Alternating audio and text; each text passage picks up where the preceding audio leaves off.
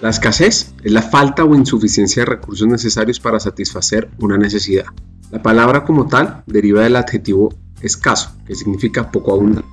Y es que hoy la escasez de talento está en el nivel más alto de los últimos 15 años, según un estudio de Manpower, debido que las habilidades duras, junto con las habilidades blandas, son cada vez más difíciles de encontrar. 69% de las empresas a nivel mundial reportan escasez de talento. Eso sí, también reportan optimismo de contratación. En estos tiempos impredecibles, una cosa es cierta, y es que esta crisis debería ser un catalizador para un nuevo futuro del trabajo, para un nuevo talento, para un trabajo más flexible, más diverso, más orientado al bienestar y a desarrollar los múltiples talentos que hay en América Latina. Estamos viviendo el mayor cambio de la fuerza laboral y la reasignación de habilidades desde la Segunda Guerra Mundial. Así que, juntos, transformemos el empleo.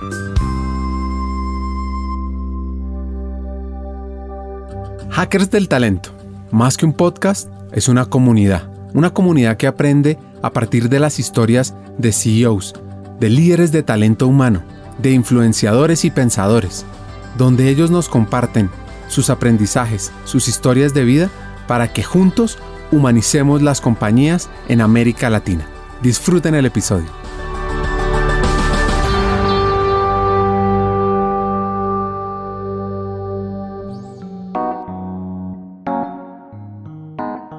Nuestro hacker de hoy se llama Orlando Mejía. Él es el director de transformación e innovación de recursos humanos en el puerto de Liverpool. Esta es la empresa líder en tiendas de departamento en México. Solo tiene 170 años en el mercado, 5 unidades de negocio, las tiendas Liverpool, Suburbia, centros comerciales, boutiques, negocios financieros, e impacta a más de 75 mil empleados y es 100% mexicano.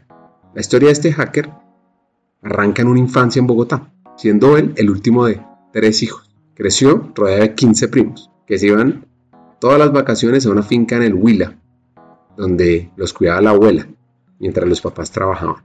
Mi madre siempre estuvo trabajando con cosas que tenían que ver con contaduría, pero lo hacía desde la casa, porque ella siempre quería estar muy cerca de nosotros para educarnos. Eh, éramos bastante locos, sobre todo mi hermano y yo, entonces sí necesitamos supervisión más cercana. Mi padre, él trabajó toda la vida en ventas de seguros y tenía su propia empresa de seguros y de eso pues fue que vivió y todavía pues tiene un portafolio de chiquito que todavía utiliza, aunque pues ya realmente está pensionado. Con su hermano eran muy cercanos, eso sí, los gustos eran bien diferentes. Pues la, la verdad, mi hermano era el deportista y yo era el gamer, ¿no? Entonces eh, ellos él muy metido con sus deportes y a sus partidos de fútbol y yo ahorrando y buscando cómo hacer dinero para poder comprar mis consolas de videojuegos y mis eh, computadores y poder estar siempre activo como videojugador. Entonces, en ese aspecto sí éramos muy diferentes, ¿no?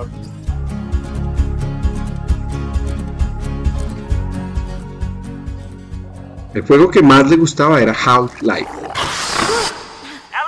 Era un juego donde uno veía una pantalla y una persona disparaba por todos lados. Ahora, volviendo a su historia, esta era su vida en el colegio. Buenas notas, eso sí, pero, pero, pero... Sí, en el colegio eh, hay una característica interesante. A mí eh, me iba muy bien en las materias en general, o sea, no, pero normalmente tenía problemas de disciplina, ¿no? Entonces, eh, me molestaban con que, no me peinaba como tenía que peinar, que no me vestía como tenía que vestir, ese, ese tipo de cosas. Siempre había sido medio rebelde. Entonces me generó problemitas leves ahí durante el colegio, pero pues siempre me iba bien en las calificaciones, entonces no, nunca fue un problema muy grave, pero sí era como esa dualidad, ¿no? En donde iba bien en los estudios, pero todo lo que era disciplina o cosas así, siempre tenía algún tipo de problema. Eh, yo tuve, como, eh, ¿cómo se llamaba? Matrícula condicional, como cuatro de los seis años del bachillerato. Yo estudié en el Milo, Venezuela. ¿Las razones por las que recibió los llamados de atención eran graves? No, no, no, por otras cosas, llegar tarde, escaparse de clase, cosas así, pero nada así muy grave. Eh, no, pues escaparme con mis amigos de, o sea, nos encontrábamos en el colegio o antes de que pasara la ruta y nos escapábamos y nos íbamos todo el día a dar vueltas como sonsos por la ciudad porque todo estaba cerrado hasta mediodía. Entonces era, era como la travesura más inútil de todas, ¿no? Porque no había nada que hacer. No podíamos regresar a la casa porque se enteraban que no habíamos ido al colegio. Entonces no, no teníamos nada que hacer y nos quedamos dando vueltas hasta que abrían algún restaurante para ir a comer. Entonces, sí, eh, travesuras tontas de, de niño. De las crisis se aprende. Y como dice Jody Picou, tal vez hizo falta una crisis para conocerte a ti mismo. Tal vez necesitaba ser golpeado por la vida antes de entender lo que querías de ella. Y Orlando entendió el valor del dinero desde muy joven. Hay cuenta que en el colegio pasó una cosa interesante cuando yo estaba en el colegio, que es de las cosas que yo recuerdo con mayor agradecimiento en mi infancia. Y eso tuvo que ver con la crisis económica del 94. Entonces, cuando ocurrió la crisis económica del 94, eh, mi padre vendía seguros. Entonces, cuando hay crisis económica, la gente es exponencialmente más valiente, ¿no? Entonces necesita menos seguros. O sea, a nosotros nos pegó particularmente mucho esa crisis económica. Entonces, yo como caracterizo, como recuerdo esa época de la vida fue, eh, yo aprendí a cómo vivir con y sin dinero. Gracias a ese momento en donde, cuando yo estaba en la adolescencia, eh, tuvimos que apretarnos muchísimo el cinturón. Entonces, como que eso me ayuda a colocar el dinero en su justa proporción. No es una obsesión de necesito tener y tener más, sino pues cuando hay, hay, cuando no hay, no hay. Entonces eso me ayudó en diferentes momentos de mi vida después, sobre todo cuando me vine a México, que aquí al principio pues eh, no la pasé tan bien, porque fue, fue difícil. Económicamente yo estaba en una situación muy complicada con la, para poder pagar la maestría. Ahorita le cuento de cómo fue que acabé en México. Y, y pues eso fue chévere ahí durante, durante el colegio. Más adelante entenderemos lo que vivió Orlando en México. Mientras tanto, este hacker soñaba con ser el futuro Gabriel García Márquez colombiano, quien decía que el escritor escribe su libro para explicarse a sí mismo lo que no se puede explicar, y que toda buena novela es una adivinanza del mundo. Cuando yo estaba en décimo o once, se me metió la obsesión de que quería ser escritor. Yo quería dedicarme a, escribir, yo quería ser como Gabriel García Márquez. Entonces me metía a concursos de cuento y me metía a cosas así de, de literatura y toda la historia, y por eso fue que yo acabé estudiando comunicación social y periodismo, porque yo quería ser escritor. Hice toda la carrera con la idea de que iba a ser periodista y en algún momento iba a ser novelista, pero pues cuando acabé la carrera y empecé a interactuar con los medios de comunicación, me di cuenta que no era lo mío, eh, porque haga cuenta que había muchísimos intereses económicos en algo que en mi cabeza tenía que ser puro, fuera el cuarto poder. Entonces terminé alejándome del periodismo y dije, pues vámonos por organizacional, que es donde la gente dice que quiere hacer dinero y está bien, pero por lo menos son transparentes al respecto, ¿no? No, no, no dicen que quieren hacer una cosa como de traer eh, visibilidad y justicia a través del periodismo, cuando realmente están haciendo otra cosa. Entonces me pareció más honesto y ahí fue cuando me encarrilé por el lado de negocio. Su vida en la universidad fue similar que en el colegio. Rendimiento académico muy bien, ganó beca, pero de vez en cuando le jalaron las orejas. Su sueño de joven de los videojuegos pues se cumplió, trabajando en una empresa llamada Gaming Code. Eh, que era una empresa enfocada en lo que hoy se conoce como gamification, pero en ese momento no se conocía entonces nosotros simplemente la llamábamos a hacer marketing a través de videojuegos. Además trabajaba con un equipo excelente, eh, Gerardo Posada, que era el director general, un excelente tipo, Andrés Muñoz también, excelentes personas. Entonces aprendí muchos de, mucho de ellos. Hicimos cosas bien interesantes como por ejemplo participamos en el lanzamiento de Xbox en Colombia. Eh, la primera consola de Xbox, estuvimos trabajando con eso en varias cosas, hicimos muchas cosas con ETV, con Hewlett Packard, entonces Intel, eh, fue, fue un muy buen momento para mí para, desde una perspectiva de una empresa pequeña, emprendedora, empezar a entender cómo funcionaban los corporativos. Entonces, para mí Gaming Culture fue una excelente escuela, y estoy muy agradecido con ellos dos. Luego lo llaman de un EPM, donde ya había hecho la práctica, y llega lo que él llama el momento pivote, en un espacio clave para la organización, donde el rol de Orlando era muy, muy, muy operativo. Yo estaba pensando en ese momento entre regresar a la idea de ser escritor y hacer una maestría, un doctorado en filosofía para pues, seguir metiendo ideas en mi cabeza que en algún momento fueran interesantes a escribir, o eh, ir y hacer una maestría en negocios que me consolidara más por el otro tipo de carrera, ¿no? Como por el otro carril, que era hacer una carrera más corporativa. Y lo que, lo que pasó fue que yo tenía el rol más operativo del mundo en la junta más estratégica de la organización. Yo pasaba las diapositivas en el comité ejecutivo y en el consejo. Eso era lo que hacía, ¿no? Entonces, era, era parte de mi trabajo, obvio. Yo, yo estaba recién salido de la universidad y todo, pero yo estaba sentado ahí escuchando las conversaciones con eh, todos los directores de negocio y todos los directores de las áreas de soporte y viendo eh, también en el consejo, pues había personas que era como el, director general de empresas públicas de Medellín en Pereira, eh, el alcalde de Medellín, o sea, con, con gente de, de, muy alto nivel.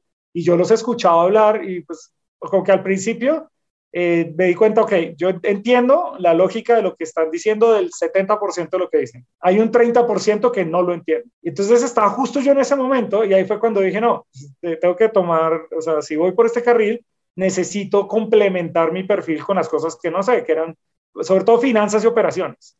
Entonces dije, tengo que hacer un MBA. Y ahí fue como empecé a buscar dónde hacer el MBA. Pues me, me becaron de aquí del IPADE, de, que es una escuela de negocios acá en México y me vine y así fue como yo acabé en, acá en México. ¿Se acuerdan que habíamos hablado de un reto económico en la maestría? Pues oigan esto. El, el reto fue económico. O sea, la, la, verdad es que haga cuenta que yo saqué cuentas y un crédito en el ICETEX y toda la historia para ver cuánto me costaba vivir en México y saqué mis números alegres y toda la historia y, y no me alcanzó. Entonces la, la realidad es que a mí el dinero que traía se me acabó como seis meses antes de que se acabara la maestría.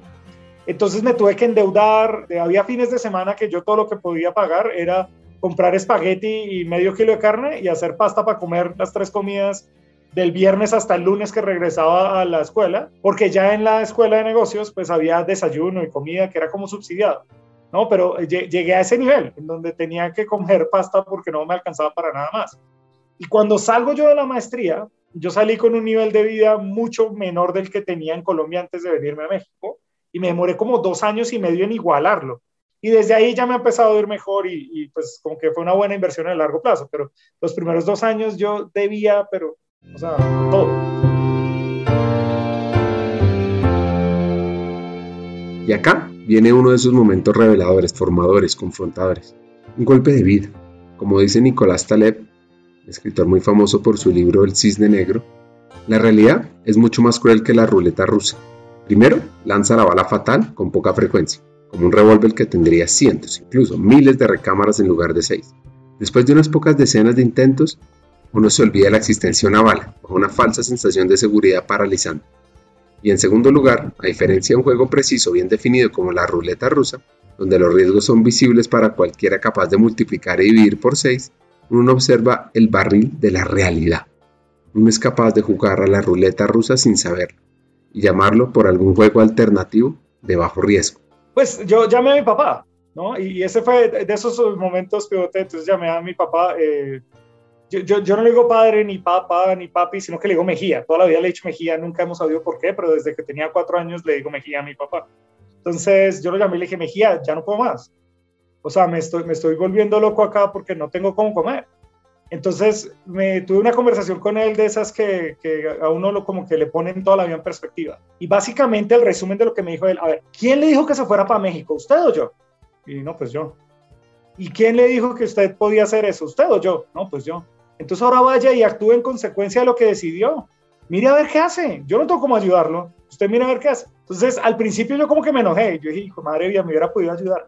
Pero después de que le agarré un poquito de perspectiva al tema, dijo, ah, pues sí, o sea, si yo metí la cabeza, yo la tengo que sacar. Y entonces ahí fue cuando, cuando se me abrió el mundo de posibilidades, ¿no? Porque como que mis posibilidades era solamente haces A o, ya, o le pides ayuda a papá. Entonces cuando mi papá me dijo, a ver, a ver usted qué hace, como que se rompió ese, esa jaula y se me abrió el mundo completo. Y dije, a ver, y si hago esto, y si hago esto, y si hago esto, y si hago consultoría con el, con el cliente que dice el trabajo de verano medio tiempo, y si hago no sé qué, no sé qué, no sé qué y se me abrió todo un mundo de posibilidades eh, que incluían endeudarme con eh, personas que no le prestan dinero a gente que, o sea, que, no con buro de crédito, por decirlo de alguna manera.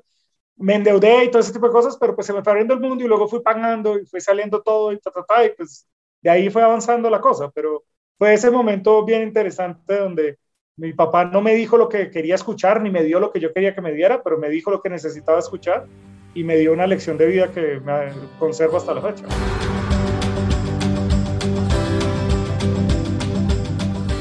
Orlando entra a trabajar a una de las Big Four y les adelanto, aquí viene el momento donde se encamina en el mundo de talento. Big Four son las cuatro empresas que tienen auditoría, consultoría y tecnología y todo esto. Eh, hay otras de consultoría muy grandes, ¿no? Que también, pues, si las cuentas, ya no son, son como ocho grandes competidores, pero con, con, Deloitte me pasó un tema interesante, más bien con, primero con consultoría. Yo tenía la idea de regresar a marketing, ¿no? No, no, no tenía la idea de regresar a recursos humanos, sino regresar a marketing, que fue donde yo empecé haciendo mi carrera con los temas estos de gamification que le comentaba. Pero yo tenía un profesor que se llama Mario Zavala, ¿no? Que él me insistía mucho que no, que lo mío era recursos humanos. Es más, lo suyo es consultoría de recursos humanos. Y yo, no, no, no, lo mío es marketing. Y él em, insista, insista, insista, no, hágame caso. Y yo, no, no le voy a hacer caso. Entonces, cada vez que había un profesor invitado extranjero de recursos humanos, él me llevaba a comer con el profesor para que me contara cuál era el tipo de proyectos que hacía y que yo diera mi opinión y toda la historia y ta, ta, ta. Y él me insistía que el camino era por allá. Cuando llegó el momento de graduarme, eh, pues haga de cuenta que yo estaba muy entre la idea de hacer una cosa o la otra. Y aparece Deloitte con eh, un socio de Deloitte fue hizo una charla sobre, mire, esto es Deloitte, a esto nos dedicamos y este es el tipo de clientes que nosotros tenemos. Pues como que me, me, enganchó, el, el, amigo me enganchó con cómo era la organización y todo y apliqué con ellos. Y tenía un par de ofertas de otras empresas, en, tenía una oferta en marketing, que no, no me gustaba mucho la empresa, tenía un par de ofertas en recursos humanos en otras organizaciones, pero hubo algo en Deloitte que incluso por un poquito menos del dinero que me ofrecían los otros lados, me, me, me entusiasmó. Y era como este tema de, del tipo de clientes, de lo difícil que era el proyecto y también que durante la maestría dedicaban mucho tiempo a tratar de convencernos de no ser consultores, ¿no? Porque hablaban de todo lo malo que era ser consultor y que eh, sacrificio de vida y carrera y que eran vidas muy desbalanceadas y toda la historia. Entonces, como que entre que de un lado me estuvieran diciendo que no, que no era una buena idea, y del otro lado ver que era un reto gigantesco, más me entusiasmé para agarrarlo. Y ahí entra Deloitte, y como le digo, estuve con ellos 13 años. Los logros en consultoría de Orlando te van a sorprender. Siguiendo la historia, ¿está él contento? ¿Cuál era su estrategia? Sí, no, haga cuenta que para, mí consultoría, yo, yo entré y entré siendo huérfano en la organización. Mi generación, o sea, los que, los que entraron como senior consultant en el momento que entré yo, todos eran patrocinados por algún líder senior de la organización en ese momento a mí no me conocía nadie, ¿no? O sea, yo llegué de la calle, yo llegué por, por un evento de reclutamiento en una escuela de negocios. Lo, lo, primero que pasó fue que yo empecé a buscar, bueno, ¿quién va a ser mi mentor para que me ayude a crecer aquí en la carrera, ¿no? Porque en este tipo de organizaciones, y ya después de tiempo estoy seguro que en cualquiera, si uno no tiene un mentor, el talento no importa. O sea, el talento solamente puede llevar a la gente hasta cierto punto, pero uno tiene que tener mentores que le enseñen cosas y sponsors que lo pongan en los proyectos y en las situaciones adecuadas. Entonces primero empecé a buscar un mentor y esa mentora fue Fabiola Pernas. ¿no? Entonces Fabiola fue la que me empezó a, enseñar lo que realmente era el mundo de la consultoría y qué era lo que uno tenía que hacer para ser exitoso en el mundo de la consultoría. Temas como curiosidad intelectual, eh, ser muy bien hecho, porque diríamos en Colombia, ¿no? De hacer las cosas siempre con calidad, nunca bajar la guardia en los estándares y en las cosas que uno entrega. Entonces ella me empezó a forjar y cuando yo estaba con ella en, un proyecto, yo le, le hice una pregunta, oye, ¿es posible llegar a ser socio a los 35 años? Y me dijo, mira, eh, yo creo que es muy difícil, eh, no creo que se pueda, y, estoy hablando, eso fue eh, empezando mi segundo año en Deloitte. Es muy difícil, no estoy seguro que puedas, pero pues yo creo que sí es una meta alcanzable, ¿no? De mentores hemos hablado bastante en Hackers y su importancia. Ahora, este hacker colombiano menciona un nombre clave, sponsor, patrocinadores de carrera. ¿Tú tienes esa o esas personas que te permiten dar saltos cuantitativos importantes? Ahora, la otra pregunta es, ¿por qué 35 años? Porque 36 era mucho y 34 era muy poquito. O sea, no, la, verdad es que empecé a averiguar a qué edad se habían hecho socios diferentes personas en la organización y una generación de socios que se hizo muy joven cuando Deloitte, eh, pues, cuando se convirtió en Deloitte, porque venía con otros nombres, cuando fue adquirido y se fusionó, a varios los hicieron socios. Pero entonces yo empecé a averiguar a nivel global y a nivel Latinoamérica, más o menos a qué edad todo el mundo llegaba a socio y era alrededor de los 40. Entonces yo dije, ok, se tiene que poder hacer, se tiene que poder en menos. Puse la meta de 35, porque así funciona yo y así es como mi padre siempre nos ha empujado y mi mamá también de, o sea, uno funciona con metas imposibles. Si no llega, que no llegue, pero por poquito. Eso fue para mí la meta de llegar a ser socio a los 35. Y a mí, el, el, día que me llamaron para decirme, es oficial que eres socio, fue el día que cumplí 36 años. no, no, no, lo logré, pero por poco, o sea, por un pelo de rana calva.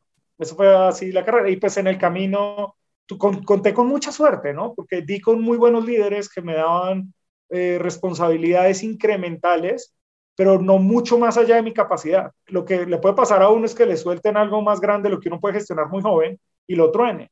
Entonces, eh, tuve varios eh, jefes o líderes como Fabiola, Jorge Castilla, Tomás Fernández, que me iban soltando cada vez más temas, pero a un ritmo que me permitía irme consolidando en el rol. Y personas como Pierre tuvieron que aguantarse todo el dolor de mi crecimiento, ¿no? Porque eh, obviamente, pues uno no nace formado y en el camino rompe cosas y pues a ellos les tocó, mientras yo iba identificando cómo iba a ser mi marca como líder, personas como Pierre tuvieron que ver, mientras yo me descubría, tener que aguantarse mis bodas, pero afortunadamente también conté con el apoyo de personas como él en mi carrera en la firma.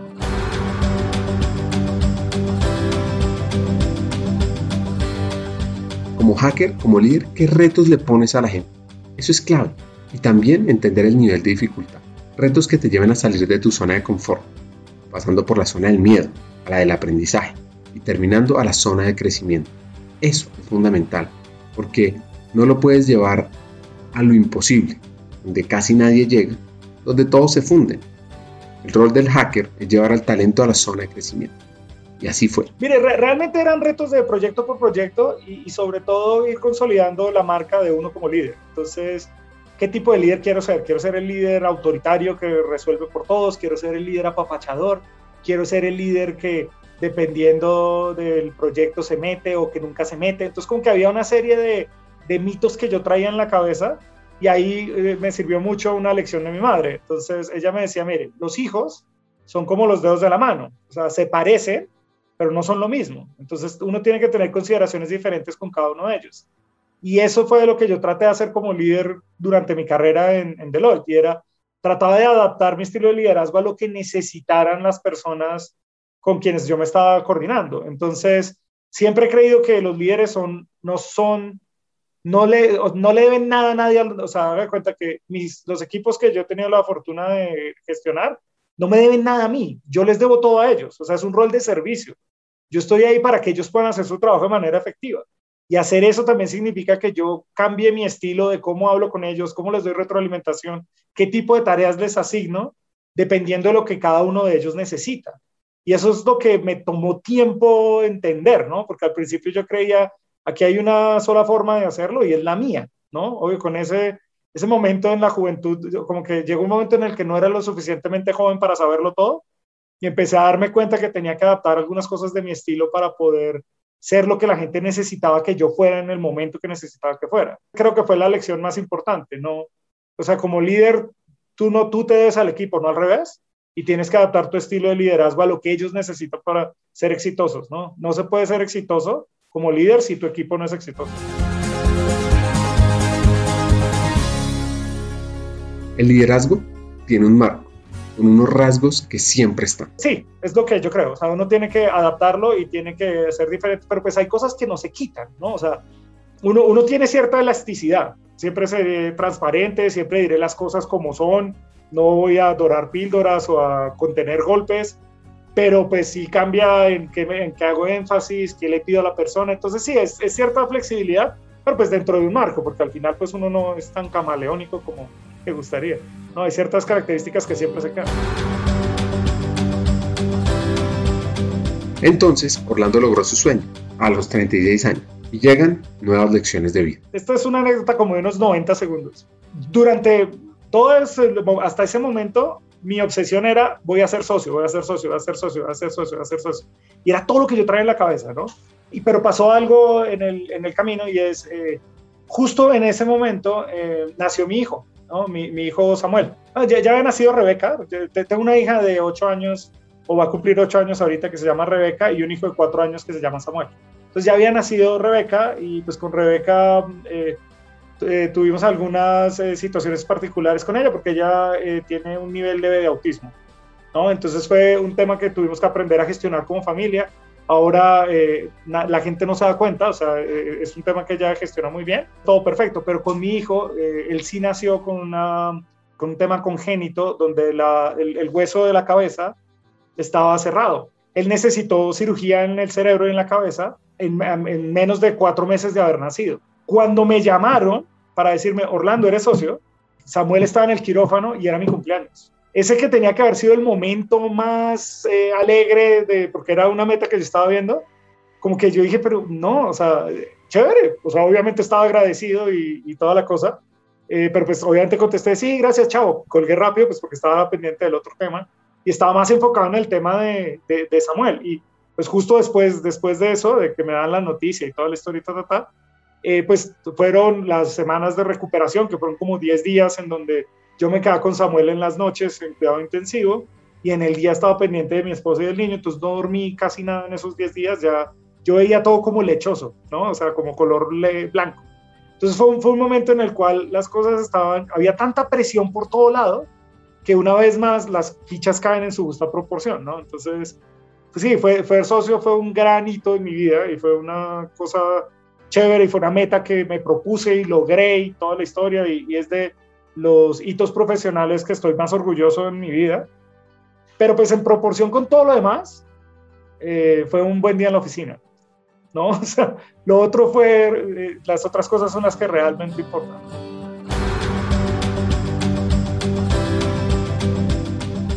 ¿Y tú, Hack, tienes claro lo que realmente es importante?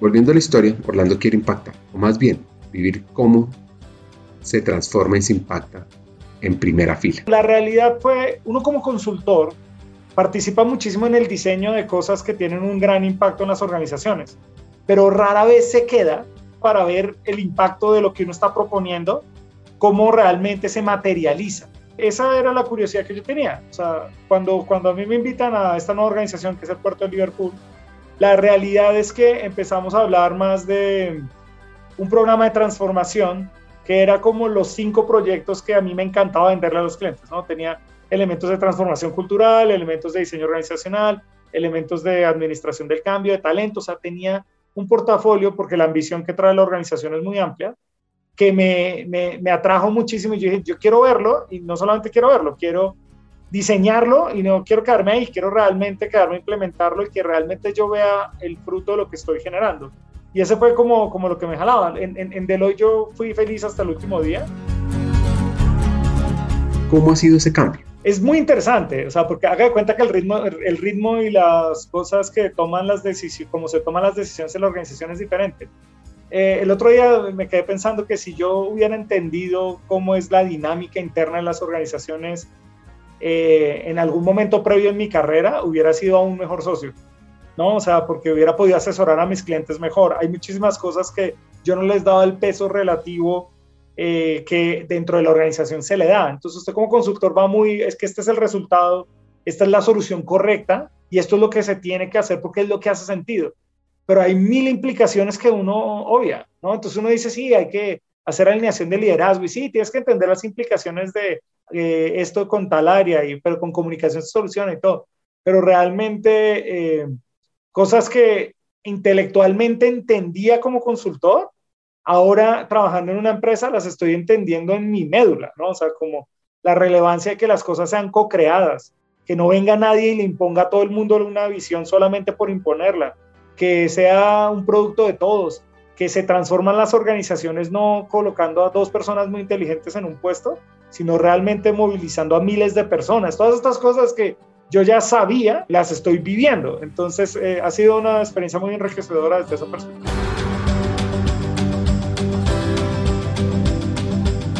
¿Y hoy en qué está? ¿En talento, tecnología, transformación? ¿Todas las anteriores? Sí, haga cuenta. Yo estoy en una oficina que se llama la Oficina de Transformación e Innovación y mi puesto es director de transformación e innovación en recursos humanos. Entonces, haga cuenta que nosotros somos la oficina que está ayudando a empujar todo el portafolio de proyectos estratégicos del puerto de Liverpool. Y lo que hacemos es que tenemos personas con áreas de especialidad y además ayudamos con proyectos completos. Entonces, yo, por ejemplo, eh, estoy ayudando con la transformación del área de tecnología. En todos los demás proyectos del portafolio ayudo con los temas que tienen que ver con talento y estoy también apoyando en el desarrollo de la cultura ágil y el sistema de innovación del puerto. Como le digo, es, un proyecto muy interesante, ¿no? Tiene componentes de diseño organizacional, de cultura, de tecnología, de innovación, de, de ways of working, con todos estos temas de agile. Entonces, estaba muy, muy interesante. El lado A, la historia de Orlando Mejía, director de Transformación e Innovación en Recursos Humanos del puerto de Liverpool, nos deja varios hacks. 1. Entender el valor del dinero y los baños de realidad.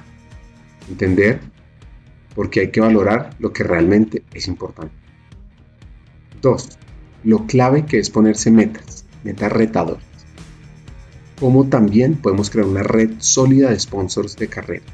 Y por último, es fundamental establecer las bases y principios de tu liderazgo y ver que si bien los dedos de las manos se parecen, son diferentes, como decía la mamá de Orlando, y el líder debe saber llegar a cada persona.